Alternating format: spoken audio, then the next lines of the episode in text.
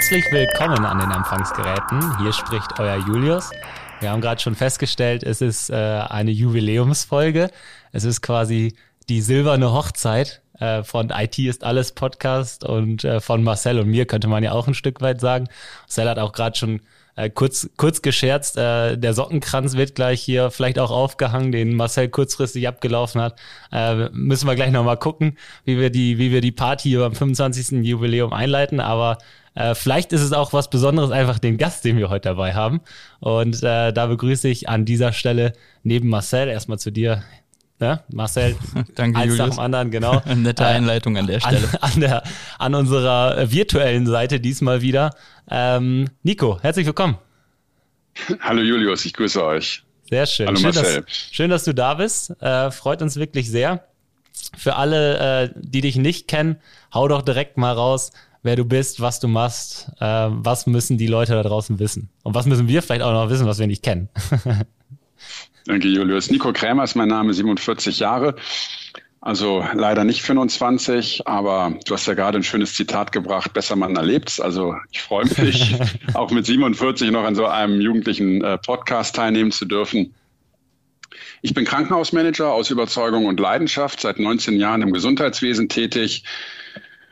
Schreibe nebenher Bücher auch über Digitalisierung im Gesundheitswesen und über IT-Sicherheit. Habe da auch schon einschlägige Erfahrungen in meinem Leben machen dürfen, machen müssen und bin als Speaker unterwegs. Durfte letztes Jahr beim deutschen IT-Security-Kongress von PCO die Keynote halten, was mir sehr, sehr viel Spaß gemacht hat. Und dabei habe ich auch ein super sympathisches und dynamisches Team äh, kennenlernen dürfen und habe einen Vortrag Angriff aus der Dunkelheit, den ich mittlerweile über 100 Mal in vier verschiedenen Ländern gehalten habe, in dem ich auf die Risiken und Nebenwirkungen der Digitalisierung, insbesondere in der Gesundheitswirtschaft, zu sprechen komme.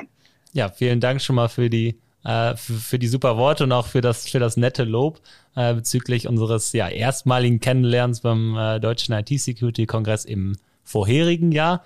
Jetzt habe ich äh, schon mal kurz rausgehört. Eine Sache hast du uns aber verschwiegen, die ich auf jeden Fall weiß. Du bist Doktor. Steht zumindest ganz vorne vor. ich bin Doktor, aber kein Arzt, obwohl ich im Gesundheitswesen tätig bin und ich habe 2008 zum Thema strategisches Kostenmanagement natürlich in Krankenhäusern an der Universität in Essen promoviert, aber wir bleiben hier natürlich bei Marcel, Julius und Nico und gehen hier nicht zu Herr Doktor über. Das ist ja sowieso total aus der äh, Mode gekommen. Ja, das vielleicht ist das so. Ich weiß es gar nicht. Marcel redet immer davon, er möchte uns auch ganz gerne mal so einen Doktortitel. Ich weiß gar nicht, wo du die mal herholen willst, äh, aber du wolltest uns auch mal welche besorgen. Ja, da gab es einen Zehnerpack. Die waren besonders günstig. Ich glaube, die kommen irgendwo von irgendeiner Vertrauenssekte in Afrika oder so. Okay. 49,95. Also nicht geht nicht konform mit mit äh, Security und Compliance. Eher weniger. Aber vielleicht ja genau richtig, um Schwachstellen aufzuzeigen. Und ich glaube, ähm, den, den ähm, Doktorhut im wahrsten Sinne des Wortes, Marcel, setzt du dir auf, wenn es dir gelingt, dann mit dieser Fake-Urkunde, die du im Zehnerpack eingekauft hast, dann tatsächlich beim Einwohner-Meldeamt äh, erfolgreich zu sein. Also wenn dann diese beiden Buchstaben in deinem Personalausweis stehen, ähm, dann hast du tatsächlich Schwachstellen aufgedeckt. Dazu müsste man dir dann äh, gratulieren, so illegal das Ganze wahrscheinlich am Ende des Tages auch ist. Aber so ist das halt im Bereich der IT-Sicherheit. Wahrscheinlich ist dem so. Und es wird wahrscheinlich auch noch in der einen oder anderen äh, Gemeindeverwaltung funktionieren. Das Problem wird da dann wahrscheinlich sicher. sein, dass wir, äh, wir haben es ja bei der CDU gesehen, wenn man dann Leute aus dem Chaos Computer Club auf äh, Systeme der CDU loslässt, äh, auch wenn man da ein, ich sag mal, Agreement hinter hatte, gab es ja trotzdem eine Strafanzeige. Ne? Und ich glaube, das würde mich in dem Fall auch erwarten. Ja, vor allen Dingen bei so berühmten Persönlichkeiten wie bei dir, da guckt man ja noch mal ein bisschen genauer drauf. äh, gut, machen wir das Thema mal wieder zu. Äh, Aber das ist ja genau das, das Konzept von, von äh, Whitehead-Hackern eigentlich. Ne? Die eigentlich würden dann ja. ja permanent mit Strafanzeigen äh, überzogen bei jedem Pentest, wenn man das also vorher vielleicht anzeigt. Vielleicht gab es ja schon. ohne Anzeige davon zu ja, kommen. Vielleicht kommen wir, vielleicht kommen wir da raus. Jetzt waren wir gerade schon mal bei deinem, bei deinem bisschen so bei deinem Werdegang, wie du zu ähm, ja, wie, wie, na, Karriere ist immer so ein blödes Wort, aber wie deine Laufbahn vielleicht so ein bisschen aussah. Äh, alles begonnen wahrscheinlich dann mit dem, mit dem Studium irgendwo. Ähm, magst du uns mal so ein bisschen mitnehmen auf, auf äh, deine Reise? Ja, ihr sitzt ja gerade im Raum Bremen. Nebenan ist der Raum Hamburg und Hamburg ist auch meine Heimatstadt. Ich würde mich, obwohl ich in Frankfurt am Main das Licht der Welt erblickt habe, auch immer als Hamburger Jung bezeichnen. Und wie sich das für einen Hamburger Jung gehört, begann meine, nicht Karriere, aber Laufbahn bei der Marine. Ein Jahr Wehrdienst, als es die Wehrpflicht noch gab, habe ich bei der Marine verbringen dürfen. Und dann habe ich etwas gemacht, das ich auch gerne erwähne, weil es einigermaßen ungewöhnlich ist, insbesondere für jemanden, der jetzt hier an einem Podcast zum Thema IT-Sicherheit teilnimmt. Ich habe eine Lehre gemacht auf dem Bau. Ich bin gelernter Beton- und Stahlbetonbauer, mhm. konnte mit Abitur die Lehre von drei auf zwei Jahre verkürzen. Aber ich habe, das will ich damit sagen, mal richtig gelernt, hart für mein Geld zu arbeiten und da habe ich nicht nur gelernt, wie man äh, Steine übereinander legt und äh, Treppen und Decken einzieht, sondern ich habe auch viel über die Mentalität der richtig hart arbeitenden ähm, Bevölkerung lernen dürfen. Und wenn man sich fragt, was hat das Ganze mit dem Krankenhauswesen, mit dem Krankenhausmanagement zu tun, dann muss man sagen, na ja, das Krankenhaus ist ein Haus und jedes Haus ist eine ewige Baustelle. Und Krankenhausmanagement hat mittlerweile, wie wir alle mittlerweile wissen, auch viel mit IT und IT-Sicherheit zu tun, aber es hat eben auch was mit dem Thema Bauen zu tun. Insofern ist das ungewöhnlich, aber hat äh, sicherlich auch Vorteile gebracht im Hinblick auf das, was ich viele Jahre später dann angefangen habe, beruflich zu machen. Ähm, jetzt hast du gesagt, das Ganze ging mit dem Studium los. Das Studium spielte natürlich auch eine große Rolle. Ich habe in Essen an der Universität äh, Wirtschaftswissenschaften studiert, hinterher dann noch über strategisches Kostenmanagement im Krankenhaus die Promotion obendrauf gesetzt, bin dann 2002, also vor fast 20 Jahren, ähm, zu KPMG gekommen, zu einer großen mhm. Wirtschaftsprüfungs- und Beratungsgesellschaft, die 2002 angefangen hat, sich für den Healthcare-Bereich zu interessieren, Gesundheitswesen weil es gerade Überlegungen gab, ein neues Finanzierungssystem für Krankenhäuser einzuführen. Auf einmal sind Krankenhäuser gezwungen worden, wirtschaftlich zu arbeiten und wirtschaftlich zu denken. Das gab es bislang nicht. Da herrscht immer noch das Prinzip der Selbstkostendeckung vor. Mhm. Und das war bei KPMG gewissermaßen äh, eine, eine Goldgräberstimmung, die damals dort herrschte. Und das hat mir gefallen. Und so bin ich quasi wie die Jungfrau zum Kinde in das Gesundheitswesen gekommen. Also nicht der klassische Weg, Eltern sind Ärzte. Äh, der Filius hat das Physikum nicht geschafft und hat dann Gesundheitsökonomie oder Krankenhausmanagement quasi auf dem zweiten Bildungsweg äh, studiert, sondern ähm, ich wollte immer Unternehmensberater werden mhm. ab dem Hauptstudium und bin dann ja in die Unternehmensberatung und da war zufälligerweise dann der Branchenbezug das Gesundheitswesen. Ich gebe zu, das hat mir anfangs überhaupt nicht gefallen, mhm. denn ich kam natürlich äh, bis in die Haarspitzen motiviert zu KPMG, habe dann äh, gedacht, cool, internationale Beratungsgesellschaft, ähm, große DAX-Mandate, sodass ich mich da schon in London, New York, äh, Tokio wähnte und wenn dann der Arbeitgeber sagt, pass mal auf, fahr mal ins Sauerland, um da eine Reha-Klinik zu betreuen, dann ist das natürlich im ersten Moment ein Schock. Hört sich nicht so, so sexy an. Ja. War nicht so cool. Aber der Appetit kommt bekanntlich mit dem Essen und ich habe dann sehr schnell erkannt, im Gesundheitswesen gibt es unglaublich viel zu tun. Für mich war auch relativ schnell klar, du willst nicht in so ein großes DAX-Unternehmen und da auf der zweiten oder dritten Führungsebene versauern, sondern du möchtest Dinge bewegen und bewirken. Das heißt, du möchtest schnell in eine Führungsposition, idealerweise in die Geschäftsführung. Das geht im Mittelstand besser und schneller als in großen, behäbigen Konzernstrukturen. Und der Branchenfokus hat mir dann auch sehr, sehr schnell großen Spaß gemacht. Und so ist es dazu gekommen, dass ich jetzt im Gesundheitswesen geblieben bin und auch sehr, sehr zufrieden und sehr, sehr glücklich äh, bin in dieser Branche. Und es sind immer wieder neue Themen dazugekommen wenn man sich klassisch die Welt der Schwarzwaldklinik vorstellt, da äh, wird man sich auch nicht an eine Folge erinnern, äh, in der die Schwarzwaldklinik von Hackern angegriffen worden ist.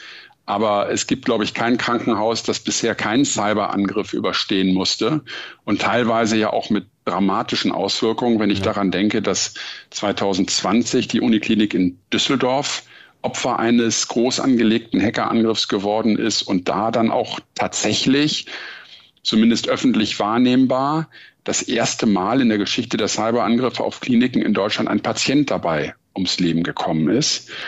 Wobei das man ja dann im Nachhinein, glaube ich, wenn ich mich richtig erinnere, äh, gehört hat, er wäre wahrscheinlich, so wie man sagte, sowieso verstorben, auch ohne die, ohne den Weg dann zum nächsten Krankenhaus. Aber es ist natürlich auch erstmal, ja, es ist ein Todesopfer und äh, was dann einfach, was man so sieht, was da für Folgen einfach auch äh, in der Organisation, wenn auf einmal ein Krankenhaus auch was Regionales nicht mehr ja, nicht mehr anlieferfähig ist. Ne? Also das war schon erschreckend, ja. ja was so ein, da hat man gesehen, warum es eine kritische Infrastruktur ist.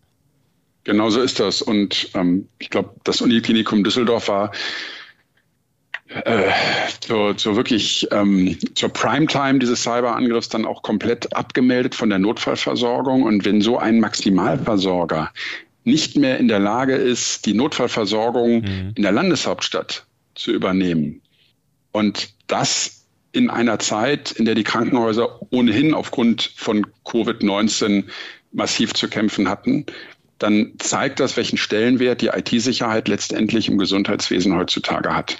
Und um kurz ähm, zu meinem bisherigen Werdegang noch was zu sagen. Also es sind immer neue Themen dazugekommen. Und ob das jetzt die Bewältigung einer ähm, Cyberkrise ist oder ob es die Bewältigung einer Corona-Krise ist im Krisenstab, das Vorgehen ist in der Regel sehr, sehr ähnlich. Wichtig ist, dass man Struktur hat. Wichtig ist, dass man die Ruhe bewahrt. Auch Führungsthemen spielen eine große Rolle. Aber genau das muss ich sagen, bei aller ähm, Ernsthaftigkeit ähm, macht schon Spaß im Sinne von Beruf ist Berufung.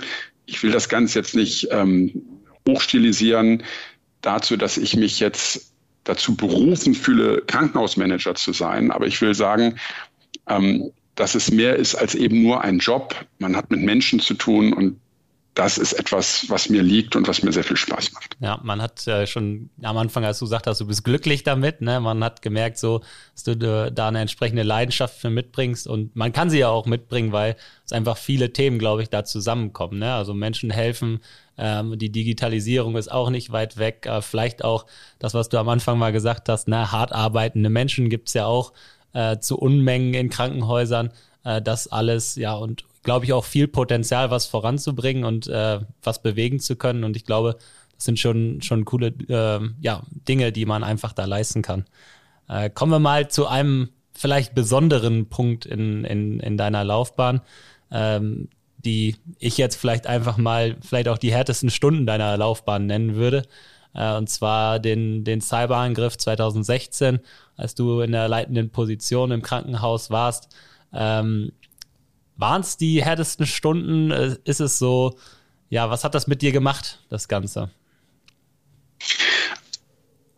In meinem Leben hatte ich sowohl beruflich als auch privat schon harte Stunden.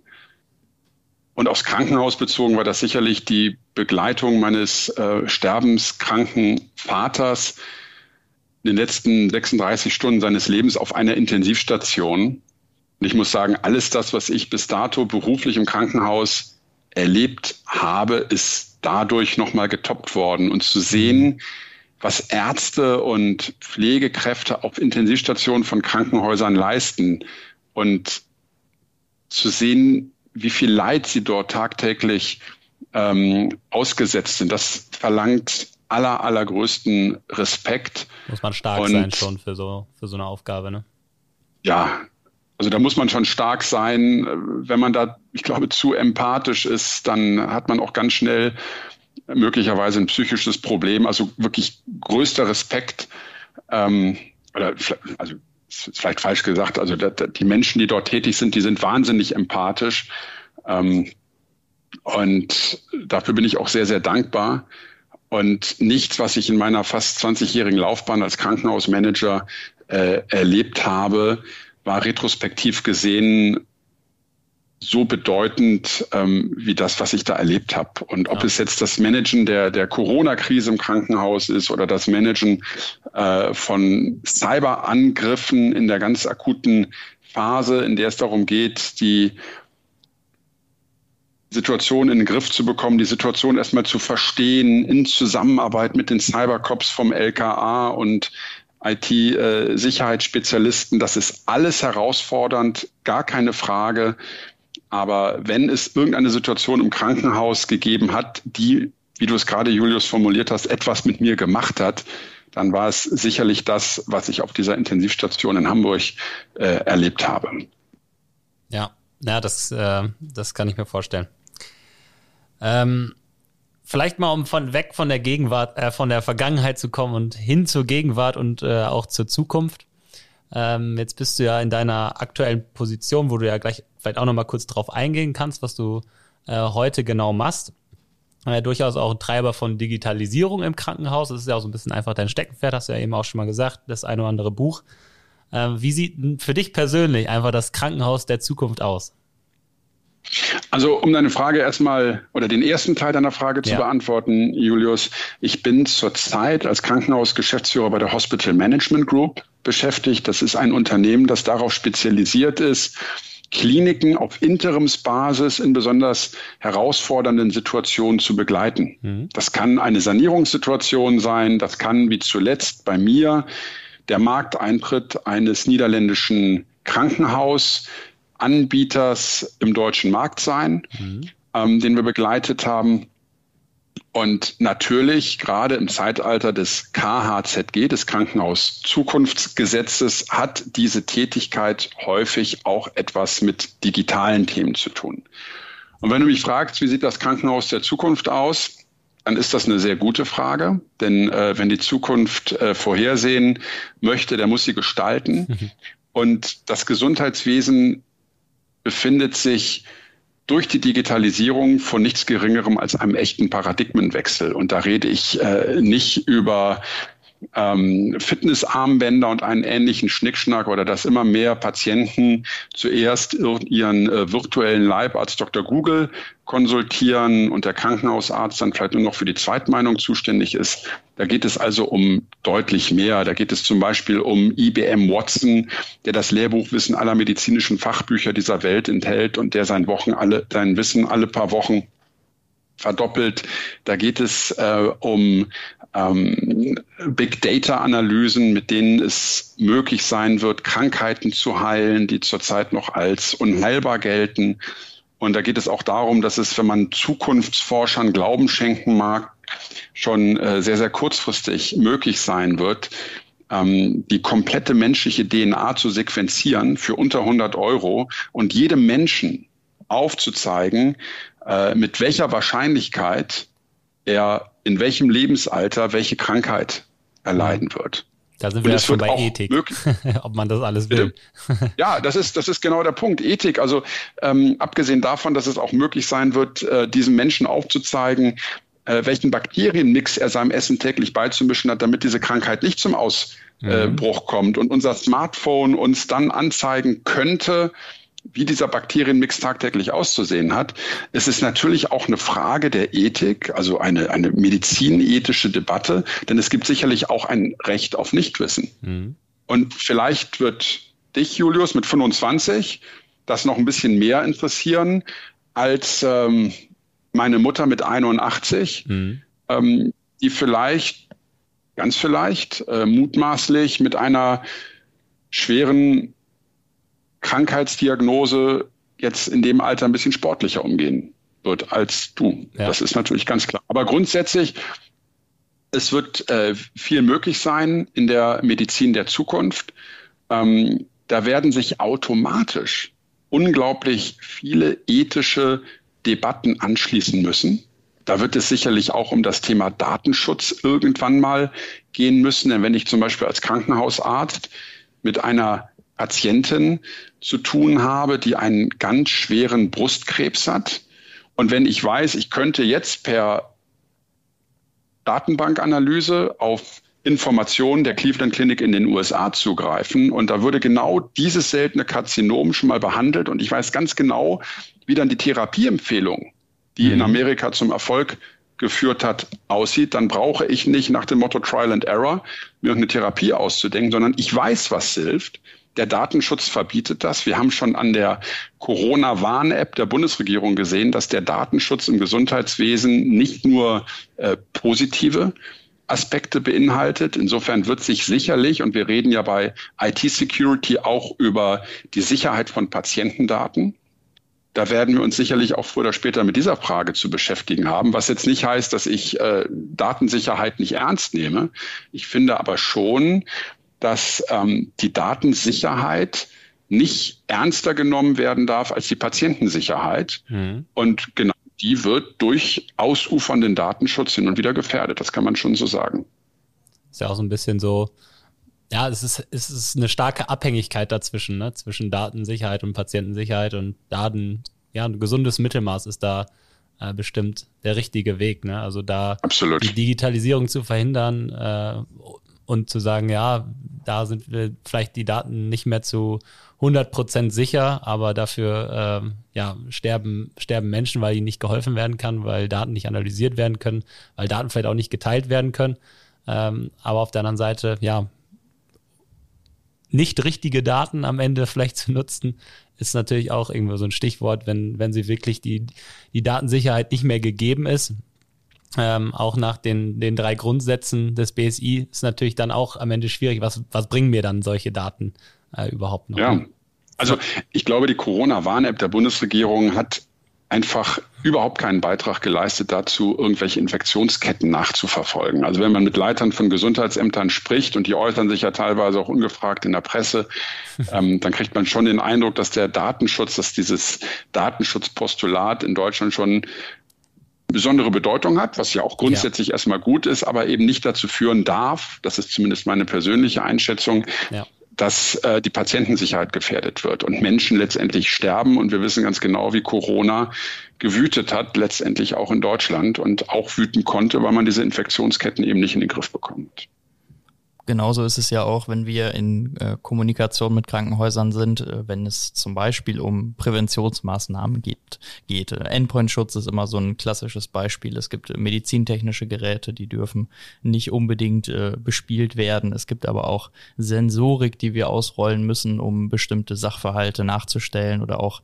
Kommunikationswege zu erkennen und dann hier den Angreifer, der sich womöglich im Netz befindet, auszuspionieren und ihm dann auf die Schliche zu kommen. Und das sind alles so Tools, die natürlich auch in einer gewissen Art und Weise von Schwarmintelligenz profitieren, die das einfach brauchen, die Daten aus der Cloud oder aus einem ja, Distribution Network beziehen. Und das ist ja auch oft so ein Punkt, wo die Krankenhäuser lange noch hinterherhängen. Äh, Microsoft 365 ist immer so ein Hassthema bei den Krankenhäusern. Das legen wir jetzt vielleicht mal so ein bisschen zur Seite. Da haben wir schon lange und oft in der öffentlichen Einrichtung drüber gesprochen. Aber es geht ja auch über den Endpoint-Schutz. Insgesamt XDR, EDR, das ist so, das sind diese neuen Hype-Themen, die Mittelstand mittlerweile ja wirklich an äh, jeder Ecke äh, eingesetzt werden, wo es eigentlich gar keine Hürden mehr gibt, aber die meiner Meinung nach auch ins Krankenhaus ganz konkret gehören, aber da wahrscheinlich in den nächsten drei bis fünf Jahren noch nicht wirklich Einzug finden. Und das nur, weil ja so eine Grund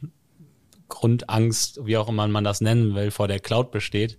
Und äh, dabei würden auch da aus, aus unserer fachlichen Expertise heraus die, äh, die, die Chancen, die dahinter stehen, äh, viel mehr die Risiken, die man am Ende durch ein, eine einfache Nutzung von einem Software-as-a-Service-Produkt äh, und wir reden jetzt nicht hier von Infrastruktur und ähm, Patientendaten in der Cloud, sondern es geht nur darum, eine Applikation oder einen Service aus der Cloud zu nutzen, ähm, was ja zwei verschiedene Paar Schuhe sind und das, das ist so ein bisschen genau das Grundkonzept, wie natürlich auch bei Big Data Analysen, ne? Also so ein bisschen, wo, ja, wo sind Chancen und wo sind Risiken und wie kann man es vielleicht abwägen. Ne? Und wenn man es, manchmal ist es so, dass es halt, ja, an der DSGVO äh, abgeschmettert wird und nicht richtig abgewogen wird. Ne? Das ist auch ein bisschen vielleicht dein Einwand, um das äh, vielleicht nochmal ein bisschen so zusammenzufassen.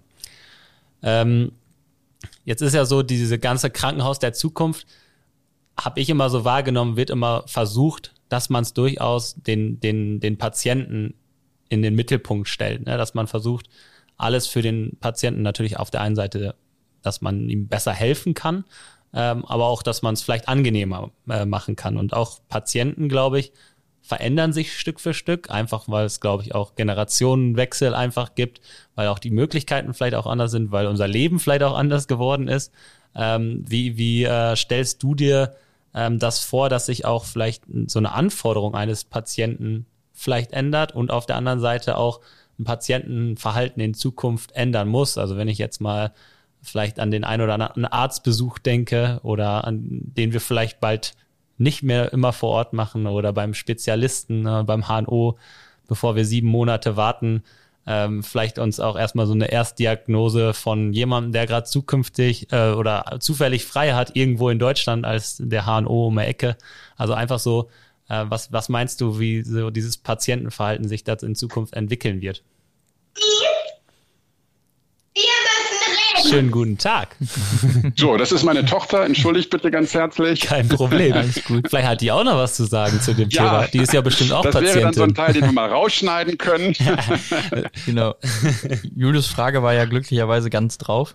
Ja, eigentlich und, schon. Ja, ja. Und dann machen wir kurz Pause und dann Du kannst eigentlich einfach kannst mit der Antwort äh, antworten, äh, loslegen. Zwei Sekunden Ruhe. Also das war Amelie Olivia, Amelie Olivia Krämer, die Initialen AOK, damit gleich äh, klar ist, in welcher Branche der Papa tätig ist. Und ähm, Sehr die gut. AOK macht sich halt bemerkbar. ähm, der Patient im Mittelpunkt, das ist ein schöner Satz, steht in 99,9 Prozent aller Krankenhausleitbilder, die ich kenne. Sehr gut, dann ähm, habe ich hier äh, so dafür, ja. dass ich fast gar nicht die Krankenhausleitbilder kenne, äh, schon den, den, Nagel auf den Kopf getroffen. Ja, steht meistens auf so einer großen Plexiglastafel irgendwo in der zentralen Notaufnahme angedübelt, völlig verstaubt und der erste Satz ist immer, bei uns steht der Patient im Mittelpunkt. Und äh, wenn Sie mal die Mitarbeiter fragen, was sind eigentlich so Ihre zehn Grundregeln, die im Leitbild verankert sind? Kennt, kennt keiner auch nur äh, das erste Prinzip. Äh, und böse Zungen behaupten, wenn der Patient immer im Mittelpunkt steht, steht er ja immer im Weg. Und deswegen ist ganz wichtig, dass man durch die Digitalisierung die komplette Patient Journey, also von der Aufnahme des Patienten im mhm. Krankenhaus bis hin zur Entlassung ähm, digital äh, abbildet, wobei Digitalisierung kein Selbstzweck ist. Krankenhausprozesse sind häufig nicht effektiv und effizient. Und ich glaube, es war der CEO von Telefonica, der mal gesagt hat, wenn ich einen Scheißprozess digitalisiere, habe ich einen scheiß digitalen Prozess. Mhm. Und das, ja. das ist natürlich ein Fehler, den man bei der Digitalisierung der Prozesse im Gesundheitswesen nicht machen darf. Und wie wird das aussehen und wie wird der Patient letztendlich davon profitieren? Das Ganze geht damit los, dass ich heutzutage jedes Hautkrebs-Screening letztendlich mit einer App auf meinem Handy durchführen kann. Dafür brauche ich theoretisch keinen Dermatologen mehr. Und das Gleiche gilt für die Radiologie. Es gab mal ein äh, wunderschönes Beispiel, das in einem Vortrag angewendet wurde. Da ist äh, ein Versuch gemacht worden und da ist, ich glaube, 100 Radiologen ein Röntgenbild präsentiert worden. Es war sogar ein CT-Bild und das sollte ausgewertet werden. Und äh, 85 Prozent der Radiologen ist nicht aufgefallen, dass oben rechts auf diesem ähm, CT-Bild ein kleiner schwarz-weißer Gorilla abgebildet war. Genauso wie man diesen Gorilla übersehen kann, kann man vielleicht auch einen Tumor übersehen. Ich will sagen, KI, künstliche Intelligenz, ist in der Auswertung von radiologischen Aufnahmen in der Zukunft mit großer Wahrscheinlichkeit besser als der Radiologe. Mhm. Könnte man die Frage stellen, wie sieht die Zukunft der Radiologie aus? Braucht man dafür überhaupt noch angestellte Radiologen? Weiß ich nicht. Wird wahrscheinlich so sein, weil es ja auch um ähm, äh, Arzthaftungsrecht äh, geht, ja. aber rein technisch gesehen könnte das eine wesentliche Ver Veränderung und, und auch äh, Verbesserung im Sinne der Effizienz in den Krankenhausabläufen sein. Und wenn es nur ähm, unterstützend ähm, ist, ne, das ist ja auch, also es kann ja auch so eine Vorauswertung auf technischer Basis geben und dann guckt am Ende nochmal einer drüber. So, das kann ja auch genau. ein Ding werden. Ne? Kann so. Also einfach sich helfen zu lassen, wenn es Hilfe gibt, ist doch gut eigentlich. Ja, bei KPMG in der Wirtschaftsprüfung habe ich mir natürlich auch äh, Dinge nochmal angeguckt, die der Computer ausgerechnet hat. Also habe da auch nochmal Kalkulationen mit Excel nachgeprüft, um äh, zu prüfen, äh, ob der Computer richtig gerechnet hat. Über die Sinnhaftigkeit solcher Prüfungshandlungen kann man sich trefflich streiten, ja. aber das war halt in den Nullerjahren da. Ähm, war das noch was anderes. Ähm, dann, wie kommt das dem Patienten zugute? OP-Roboter ähm, die schneiden präziser, die Wunden sind kleiner, ähm, die Schnitte sind besser, die Wundheilung ist eine schnellere. Ähm, genau das Gleiche gilt letztendlich auch für Pflegeroboter. Wir haben einen ganz immensen Fachkräftemangel in deutschen Krankenhäusern, im ärztlichen Bereich, aber eben auch im pflegerischen Sektor. Und Pflegeroboter können die Pflege entlasten. Die gesellschaftliche ähm, Anerkennung dieser Pflegeroboter, die lässt in Deutschland noch zu wünschen übrig. Witzigerweise in Asien, in Japan ist es äh, ganz anders. Da schlägt die demografische Entwicklung noch viel stärker zu Buche als hierzulande. Und da findet man es wahrscheinlich, weil die Technik da ganz anders in der DNA der Bevölkerung ähm, verankert ist, einfach besser, sich von einem Roboter pflegen zu lassen. Und dort gibt es noch viel mehr pflegen, zu pflegende Menschen prozentual bezogen auf die Gesamtbevölkerung als hierzulande. Während man in Deutschland eher Bedenken hat, vielleicht sogar ethische Bedenken. Deswegen ist ganz, ganz wichtig, dass solche Roboter, solche Pflegeroboter den Menschen ähm, entlasten, dass sie die Pflegekraft ergänzen, aber nicht ersetzen. Mhm. Das spielt, glaube ich, eine ganz große Rolle. Und wenn wir uns nochmal an der Patient Journey orientieren, irgendwann kommt es dann zur Entlassung, dass zum Beispiel diese elektronische Arztbriefübermittlung digital erfolgt und nicht, wie das in Deutschland häufig noch üblich ist, dann irgendwie per, per Fax. Also vor einigen Jahren gab es eine groß angelegte Befragung der deutschen Ärzte durch die Ärztezeitung. Die wurden nach ihrem beliebtesten Kommunikationsinstrument gefragt. Und das war mit einer Nennung von über 70 Prozent das gute alte Faxgerät. Ich glaube, die Partei ist im Bundestagswahlkampf 2021 unter anderem mit dem Motto aufge, äh, aufgetreten, Faxausstieg bis 2038. Äh, das könnte auch fürs äh, alles schwierig. andere als durchdigitalisierte Gesundheitswesen äh, ein guter Slogan sein. Und all das, was den Prozess und die Behandlungsqualität verbessert, kommt letztendlich natürlich auch den Patienten zugute. Und so ist, glaube ich, die Digitalisierung Gesundheitswesen im Krankenhaus der Zukunft zu verstehen. Ja, vielleicht nochmal kurz zum, zum Fax. Ich habe letztens gelesen, dass es jetzt offiziell auch kein sicheres Kommunikationsmittel mehr ist, was es ja auch lange noch gegolten hat. Äh, aber ja, da sind, glaube ich, äh, moderne Verschlüsselungsmethoden doch noch ein bisschen äh, geschützter. also das für alle äh, Faxer da draußen. Äh, tut es nicht mehr, äh, solange es äh, nicht, nicht äh, notwendig ist. Ähm, ja, ich glaube, du hast so diese, diesen Journey ganz gut äh, beschrieben, ne? also von, von der Aufnahme, wo es einen helfen kann. Ich habe so ein bisschen gedacht, gerade so bei der Behandlung des ähm, Patienten und bei der Analyse der, der Daten, wo wir auch eben schon drüber gesprochen haben, sind es auch eigentlich viele Entscheidungen, die gar nicht im, im Krankenhaus selber getroffen werden, sondern sei es mal, die auch rechtliche Grundlagen einfach, ähm, wo die sich da einfach noch entwickeln müssen und anpassen müssen, damit diese Digitalisierung auch aus dem Krankenhaus heraus erst überhaupt getrieben werden kann. Ja?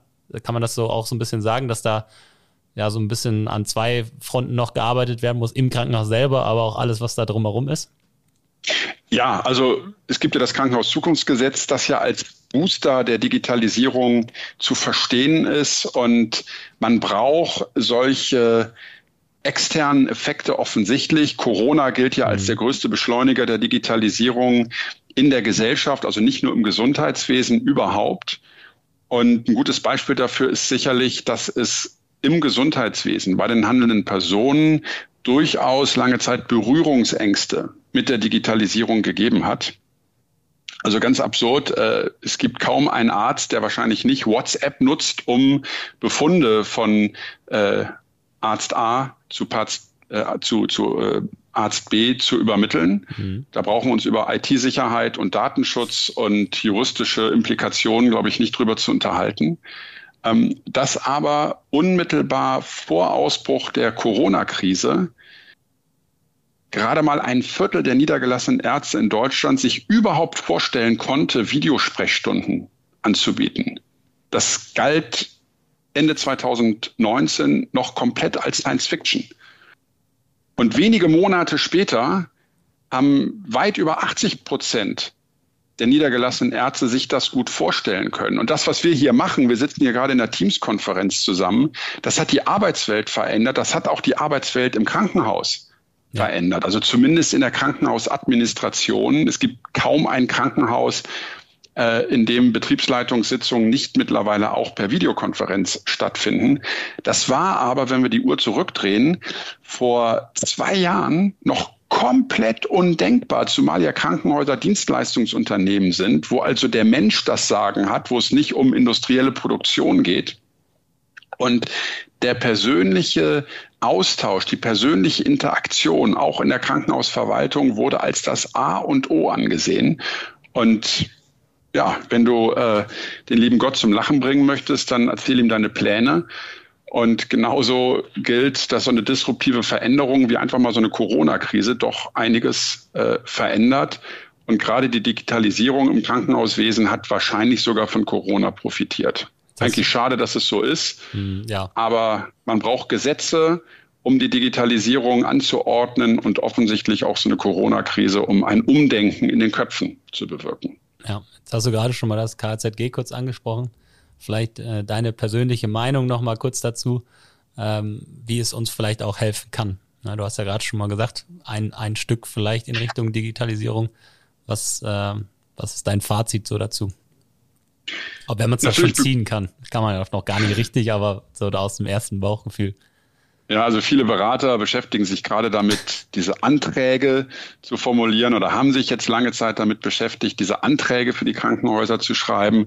Es ist natürlich ein erstmal guter Impuls, dass 4,3 Milliarden Euro, davon 3 Milliarden Euro vom Bund, an die Krankenhäuser fließen, um die Digitalisierung zu beschleunigen. Das ist gut. Also als Krankenhausgeschäftsführer sage ich nicht, blöde Idee. Also jeder Euro, der äh, für Investitionen zur Verfügung gestellt wird, insbesondere wenn es um die Digitalisierung geht, ist gut angelegtes Geld. Ähm, was ich auch sehr begrüße, ist, dass 15 Prozent dieser Mittel in die Bekämpfung der Risiken und Nebenwirkungen der Digitalisierung fließen soll. Da geht es nämlich um IT-Sicherheit. Ganz, ganz wichtig ist aber auch, dass die Krankenhäuser die Folgekosten im Griff haben. Dass wir also aus diesem einmaligen Impuls über diese einmalige Finanzspritze dann auch in eine Verstetigung kommen und jetzt nicht große Projekte auf den Weg gebracht werden, die jedes Jahr einen bestimmten Aufwand produzieren, der dann irgendwann nicht mehr von den zur Verfügung gestellten Fördermitteln gedeckt wird. Und man darf nicht vergessen, dass 2020 als das goldene Jahr der Krankenhausfinanzierung gegolten hat, weil irre Summen an Freihaltepauschalen in die Krankenhäuser geflossen sind, um die Corona-Krise zu finanzieren. Und viele Krankenhäuser haben sich daran einfach eine goldene Nase verdient und gewissermaßen zumindest für 2020 wirtschaftlich gesund gestoßen. Das heißt, die öffentlichen Kassen sind leer und ich persönlich rechne damit, dass das KHZG jetzt das letzte Mal gewesen ist, dass einmal ein Bundesgesundheitsminister richtig tief in die Tasche gegriffen hat. Und wir haben auch bei den äh, Krankenkassen Milliardendefizite. Das heißt, äh, so ein Big Bang äh, aus Finanzierungssicht wird es auf lange Sicht nicht mehr geben. Das ist zumindest meine Prognose. Und deswegen kann ich nur davor warnen, jetzt Investitionen zu tätigen, die zu Folgekosten führen, die dann nicht mehr stetig bedient werden können. Das ist sozusagen meine Empfehlung an alle Krankenhausgeschäftsführer, die sich diesen Podcast anhören. Da muss man ja so ein bisschen zusagen, äh, in den letzten Monaten, die wir ja auch Gespräche mit den Kunden geführt haben, die auf uns zugekommen sind, die Anträge stellen, die bestimmte Digitalisierung vorhaben und oft ja auch mit dieser Frage zu uns rantreten und sagen, wie kriege ich jetzt die 15 Prozent voll, damit ich das durchbekomme? Das ist so ein bisschen unsere Auffassung in den vergangenen Monaten gewesen und das haben wir auch schon mal äh, in der früheren Episode so ein bisschen kundgetan, dass wir zumindest auch immer das Gefühl hatten, dass äh, die Krankenhäuser dann dort dort diese 15 Prozent an die IT abgeben und sagen, so, kümmert euch mal darum, macht mal IT-Sicherheit. Die IT-Verantwortlichen gehen auf äh, Hersteller, auf äh, Partner zu und sagen, wie machen wir jetzt die 15 Prozent voll? Und die Partner kommen natürlich an und sagen, gut, dann ähm, ihr braucht eine Lösung dafür, die wird aber nur 10 Prozent äh, Kosten generieren. Ach, machen wir einfach ein teureres Angebot, dann haben wir die 15 Prozent. Das ist so ein bisschen das, was wir auch mitbekommen haben und dass wir dann natürlich auch kritisch, wenn wir dann, wie du schon sagst, in diesen Prozess kommen, dass sie das wieder selbstständig finanzieren müssen. Nach drei Jahren ist das, glaube ich, wenn ich mich recht entsinne.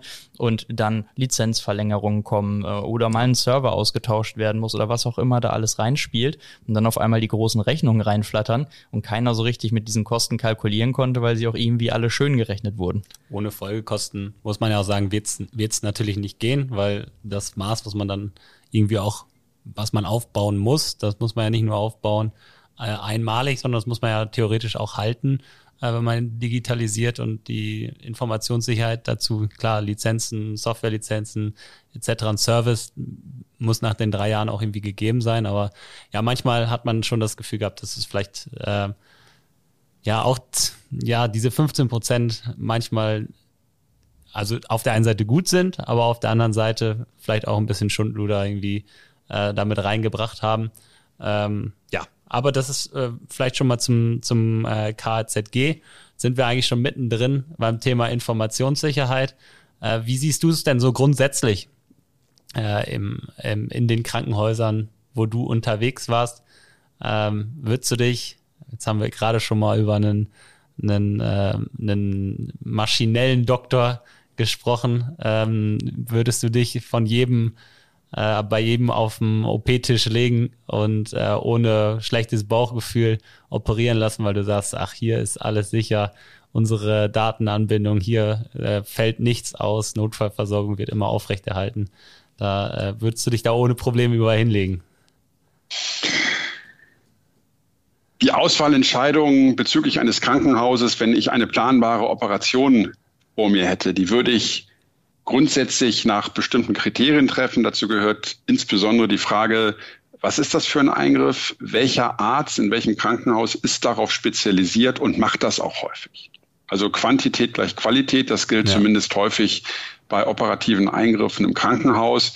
Ich würde jetzt nicht, wenn ich, was der liebe Gott verhüten möge, ein kompliziertes äh, Bauchspeicheldrüsenkarzinom hätte, äh, in das nächstgelegene Krankenhaus gehen, Stichwort ja. Nähe vor Qualität wo das der Operateur auch schon mal gemacht hat. Ich würde da immer in ein Zentrum gehen, wo der Arzt tagtäglich Bauchspeicheldrüsenkarzinome operiert. Das wäre schon mal ein ganz, ganz wichtiges Kriterium und das hat nichts mit IT-Sicherheit zu tun. IT-Sicherheit, wir haben gerade drüber gesprochen, es gibt genau einen Fall, wo im Rahmen der Folgen eines Cyberangriffs ein Patient in einem deutschen Krankenhaus gestorben ist. Mhm. Und selbst da, Julius, hast du ja selbst die Anmerkung gemacht, na ja, der wäre vielleicht auch so gestorben. Ja. Der ist definitiv nicht in einem OP gestorben, sondern der ist auf dem Weg ins Krankenhaus gestorben, beziehungsweise konnte nicht in das Krankenhaus kommen, in das der Rettungswagen eigentlich gerade unterwegs war, musste umgeleitet werden und ist an den Folgen, zumindest ist das mal ein gefährliches Halbwissen aus der Presse,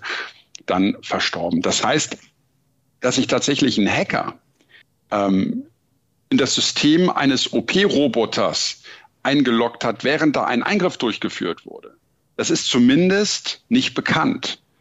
Und das, was als Worst Case bei diesen bisherigen Hackerangriffen auf Krankenhäusern passiert ist, das hatte nichts mit Leib und Leben zu tun, sondern es hatte was mit den Patientendaten zu tun. Deswegen würde ich immer sagen, also ich würde mich schlimmstenfalls nicht so ernst nehmen, dass ich jetzt komplett durchdrehen würde, wenn meine ja. Patientendaten in fremde Hände geraten. Deswegen würde ich das nicht davon abhängig machen, würde immer zu einem Arzt gehen, in ein Krankenhaus gehen, wo dieser Eingriff häufig durchgeführt wird, wo die entsprechende Erfahrung besteht und wo ich mich dann auch gut aufgehoben fühle. Das bedeutet aber nicht, und das ist, glaube ich, ein wichtiger Punkt, dass es nicht theoretisch möglich ist, dass sich die Hacker in die äh, Systeme auf den Intensivstationen oder in den äh, OP-Sälen einwählen, und davon auszugehen, dass es da so eine Art Ganoven-Ehre gibt, dass wenn ein Hacker feststellt, dass er das System eines Krankenhauses gecrackt hat und dann dort auch Zugriff auf Beatmungsgeräte etc. hat und sich dann zurückzieht. Ich glaube, davon ist nicht auszugehen. Aber auf Basis der Erfahrung in Deutschland würde ich sagen, kann passieren, aber macht meine Auswahlentscheidung äh, nicht zu einer anderen. Also ein, ein guter Doktor, ein guter Spezialist äh, ist heute mit Sicherheit noch mehr wert als ähm, ja vielleicht das letzte 10% IT-Sicherheit. Ähm, das mag vielleicht irgendwann mal mag vielleicht irgendwann mal anders sein, wenn da wirklich Roboter stehen äh, im, im, großen Stil. Aber heute ähm, würde ich das an deiner, Aus also was du jetzt geschildert hast, auf jeden Fall äh, auch, auch definitiv ähm, so unterschreiben. Vor allen Dingen, weil man als Patient ja auch gar nicht wirklich sehen kann, wo ist denn jetzt, wo wird hier wirklich Informationssicherheit im großen Stil gelebt, bei welchem Doktor. äh, und bei welchem Krankenhaus. Ähm, das ist natürlich auch eine ganz schwierige Patientenentscheidung. Es wurde ja jetzt die Entscheidung getroffen, dass äh, das zumindest die Kritis-Verordnung auch für, äh, für Krankenhäuser unter 30.000 vollstationären Fällen gilt, was ja schon mal jetzt mal in die Richtung geht, dass auch kleinere Krankenhäuser sich entsprechend vorbereiten müssen und diesen Standard erfüllen müssen, äh, was Sicherheit, mit Sicherheit auch eine gute Sache ist, um die Informationssicherheit wirklich als einen Standard in jegliche Krankenhäuser zu bringen, weil die Daten und die Gefahren sind ja auch in kleinen Krankenhäusern, ich will fast sagen, identisch. Ja, also zu einer Frage von vorhin, also ich würde mich immer dafür entscheiden, in ein Krankenhaus zu gehen, weil da ein guter Operateur ist und nicht, weil da ein guter IT-Leiter ist. Ja. Ähm, zumindest wenn ich Patient bin. Äh, und wir haben so unglaublich viele Krankenhäuser der Grund- und Regelversorgung und teilweise auch der Schwerpunktversorgung mit weniger als 30.000 vollstationären Fällen. Ich würde sogar sagen, das ist die Mehrzahl der Krankenhäuser. Ja. Und äh, gerade die Corona-Krise hat ja auch aufgezeigt, wie wichtig die Krankenhäuser als äh, sichere Bank bei der Bewältigung von Krisen sind und ähm, Krise gleich kritische Infrastruktur ich habe diese Grenze von 30.000 ohnehin nie verstanden. Insofern begrüße ich es natürlich, dass jetzt auch die Krankenhäuser mit weniger Fällen zu den kritischen Infrastrukturen zählen. Vor allen Dingen, weil man ja auch wahrlich sagen muss, ein Krankenhaus mit 25.000 vollstationären Fällen, sage ich jetzt einfach mal so, ist auch wahrlich kein kleines Krankenhaus mehr. Eben, äh, für, richtig. Für alle vielleicht da draußen, die jetzt nicht so ganz in dem Krankenhausbusiness am Ende drin sind, aber äh, da ja sollte auch schon äh, das gewisse Maß an Informationssicherheit am Ende angekommen sein. Zum, Richtig. Zur letzten, äh, zur letzten Folge, du hattest äh, ganz am Anfang angesprochen, du bist Buchautor. Äh, da wollen wir natürlich, wir wollen immer so ein bisschen äh, am Ende nochmal so ein paar extra Informationen haben, wo wir vielleicht sagen können, wie hatten sie zuerst? Gib uns doch mal, gib uns doch mal ein kleines Preview, was deinen nächsten Bestseller angeht. Ja, mein nächster Bestseller äh, würde ja implizieren, dass ich schon Bestseller hatte, wobei mein aktuelles Buch Zukunft der Gesundheitsversorgung, das ich mit Benedikt Simons zusammen herausgegeben habe, tatsächlich in den ähm, Top Ten Listen bei Amazon schon mal aufgetaucht ist, zumindest im Bereich Gesundheitspolitik. Sehr gut. Ähm, aktuell bin ich noch dabei, dieses Buch äh, an den Mann zu bringen. Und wir hatten ja gerade eine Bundestagswahl. Zurzeit formiert sich der neue Deutsche Bundestag und die gesundheitspolitischen äh, Sprecher der großen Bundestagsfraktionen äh, sind jetzt bestimmt worden. Und wir werden uns nächste Woche Freitag in Berlin beim AOK-Bundesverband treffen mit den Autoren, das ist ein Herausgeberband, mhm. um nochmal so gesundheitspolitische Forderungen aufzustellen, wo wir Verbesserungsbedarf sehen, sowohl im Hinblick auf die Krankenhausfinanzierung, aber natürlich auch über unser Thema, nämlich die Digitalisierung. Und das werden wir publizieren. Ähm, das wird auch durch die Medien gehen, das ist zumindest unsere Hoffnung. Und das nächste Buchprojekt ist ehrlich gesagt noch nichts, womit ich mich ganz konkret beschäftige, aber ich könnte mir vorstellen, dass es dann um das Thema operative Exzellenz geht. Also wie kann man die Prozesse rund äh, um das Krankenhaus und um die Aufnahme in der Notaufnahme und um den OP herum äh, besser, idealerweise exzellent gestalten. Da habe ich gerade in den letzten zwölf Monaten mich intensiv mit beschäftigt und ich könnte mir vorstellen, dass es darum geht, aber ich bin weit davon entfernt, schon einen Verlag zu haben, Titel zu haben, Autoren gefunden zu haben. Aber Wir vielleicht werde ich ja nochmal eingeladen zum, zum äh, deutschen IT-Security-Kongress. Dann könnte ich vielleicht nächstes Jahr ein bisschen mehr dazu sagen. Du kriegst dann auf jeden Fall so einen kleinen Buchstand da und wir halten einfach mal fest, der nächste Security-Kongress ist ja dann wieder Ende nächsten Jahres. Äh, also bis dahin ist, äh, hast du uns jetzt hiermit versprochen, dass das Buch fertig ist und äh, operative um Exzellenz heißt. und vor allen Dingen, dass jeder, der es vor Ort erwirbt, auch eine Unterschrift von dir bekommt. Genau. Auf jeden Fall. Und, und ganz wichtig, um das jetzt schon mal anzukündigen, egal, also ich lasse mich jetzt nicht unter Druck setzen, aber es ist immer ganz gut, wenn, wenn, wenn die Öffentlichkeit darauf guckt. Ähm, aber egal, welchen Inhalt und welchen Titel das Buch haben wird, es wird auf jeden Fall auch ein E-Book geben. Und das ist ja im Sinne der Digitalisierung. Definitiv. Mit, mit diesem, äh, mit diesem Stichwort am Ende besten Dank auf jeden Fall für die, für die tolle Podcastaufnahme. Hat Spaß gemacht mit dir glaube, wir haben äh, viele Themen äh, besprochen, haben dich nochmal vielleicht ein bisschen intensiver kennengelernt.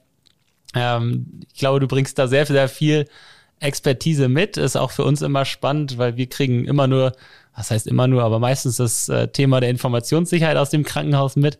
Es ist immer spannend zu erfahren, was, dich, was sich da alles sonst noch so bewegt äh, und vielleicht irgendwann uns als Patienten auch mal begeistern wird. Äh, also vielen Dank ähm, dafür schon mal von unserer Seite. Hat großen Spaß gemacht, auch von mir an euch, Marcel, Julius, ein ganz herzliches Dankeschön. Super, danke. Wie immer, Marcel, du hast äh, die letzten Worte und kannst äh, das Jubiläum jetzt hier äh, in den Kasten bringen und abschließen. Ja, wir haben ja zwei sehr interessante Dinge gelernt. Äh, das eine, was du gesagt hast, Julius Fax ist nicht mehr sicher. Ähm, das ist ja schon so eine ja, kleine Hiobsbotschaft für viele da draußen, glaube ich. Ähm, was ich aber noch viel lustiger finde, ist äh, die Tatsache, dass äh, Ärzte per WhatsApp Röntgenbilder verschicken.